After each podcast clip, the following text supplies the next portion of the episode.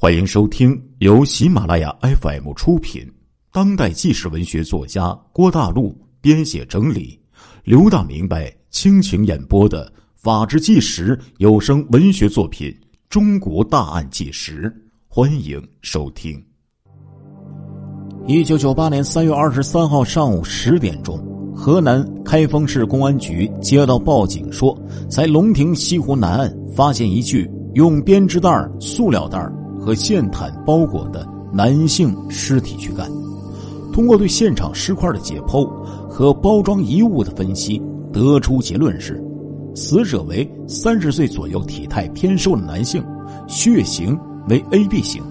死者左前胸和左后背两处分别被单刃细长刀刺破心脏和左肺，造成失血性休克死亡。由尸体躯干背部提取的。一缕长发，系女性自然脱落头发。死者穿一条蓝色的三枪牌的短裤。接下来，请收听由刘大明白为您讲述的《中国大案纪实之河南开封三二三特大杀人碎尸案》。一九九八年三月二十三号上午十点钟，河南开封市公安局接到报警。在龙亭西湖南岸发现了一具用编织袋、塑料袋和线毯包裹的男性尸体的躯干。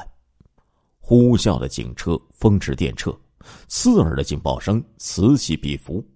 市公安局迅速成立了侦破指挥部，局长崔宝莲任指挥长，副局长王文章、郎荣惠、副政委崔胜利、刑警支队队长。张天增，治安处长古琴任副指挥长，紧锣密鼓的尸检工作争分夺秒的展开了。通过对现场尸块的解剖和包装遗物的分析，得出的结论是：死者为三十岁左右、体态偏瘦的男性，血型为 AB 型。死者左前胸和左后背两处分别被单刃细长刀。刺破心脏和左肺，造成失血性休克死亡。由尸体躯干背部提取的一缕长发，系女性自然脱落头发。死者穿一条蓝色三枪牌短裤。技术人员认真细致的勘查，客观科学的分析，为确定侦查方向和查找尸源提供了有力的依据。在指挥部的统一部署指挥下。全市五区一线的公安民警、武警、消防官兵、内保干部、解放军战士和渔场职工近两千人，迅速展开了打捞、搜索、排查工作。三月二十三号下午三点五十分，在包公湖中湖北岸打捞出被肢解过的人体四肢。刑警支队刑所所长田海光进行技术勘验，结果表明该四肢。与躯干相吻合。二十四号下午两点十五分，指挥部接到了一条重要线索：据一居民反映，其子魏发祥于二十二号中午一点四十分左右离家之后，至今未归。经过对其亲属调查访问，得知魏于三月二十一号从郑回汴之后，情绪低落。二十二号下午大约一点半左右。魏接到了一个电话，在接电话时，他仅说了一句“我马上过去”，便挂断电话，匆匆外出。临行前，魏母问其去处，回答说是到良苑办一点事情。魏曾买了电影票，约定下午三点携妻女去看电影。久等不见魏身影的妻子，多次给丈夫打传呼，均如石沉大海，杳无音讯。当全家为寻找魏四处奔波的时候，见到了走访排查的民警，得知开封发生了杀人碎尸案，全家人越发焦虑。其父兄在多次传唤魏未果的情况下，慌忙走进了大兴派出所。经多方验证和比对，确定死者系魏某无疑。寻找杀人第一现场的工作拉开了帷幕。时间一分一秒的向前推进，十几个线索查证小组的同志们在茫茫人海之中觅寻、思考、奔波、取证。A 组报告说，二十二号下午一点二十九分，魏某父亲家的电话曾经传呼过一个号码为幺零六零四的机主。经查，该机主是一个叫做黄玉的女士。魏最后接到的电话。是否为黄玉腹肌所为，尚不得而知。B 组报告：三月十六号下午，有人在某宾馆三零六房间碰到过魏某和黄玉，两个人谈笑风生，关系密切。黄玉的真名叫做黄丽红，长发披肩，玉址县人。一九九八年元月到金明池歌舞厅做服务小姐。西组报告说。三月二十号晚上，魏与朋友在郑州吃饭的时候，接过一个电话，要求魏反变。魏接电话之后，心事重重，少言寡语。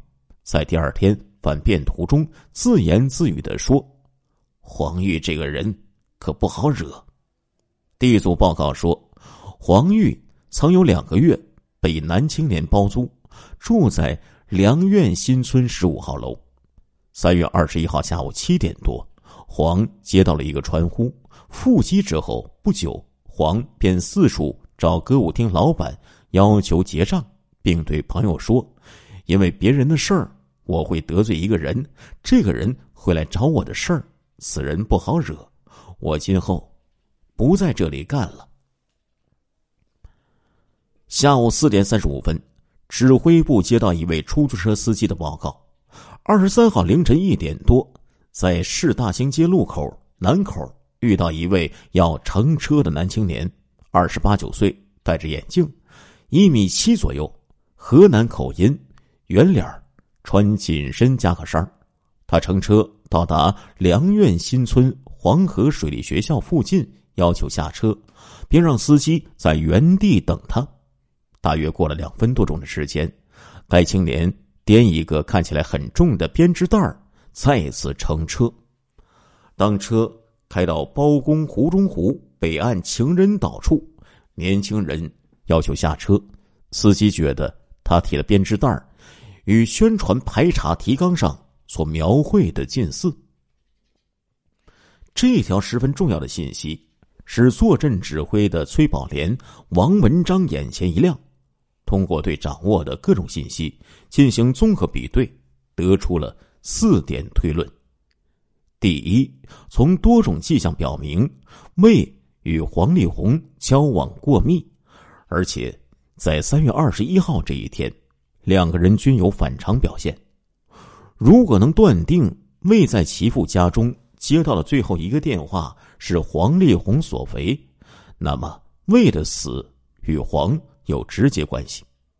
第二，根据出租车公司司机的反映情况，那位乘车的年轻人所提的编织袋恰恰与凶手抛尸所用编织袋相似，而他要求下车的地点又与打捞出死者四肢的地点相吻合，因此，从时间、地点、物品的结合上看，该年轻人很可能就是凶手。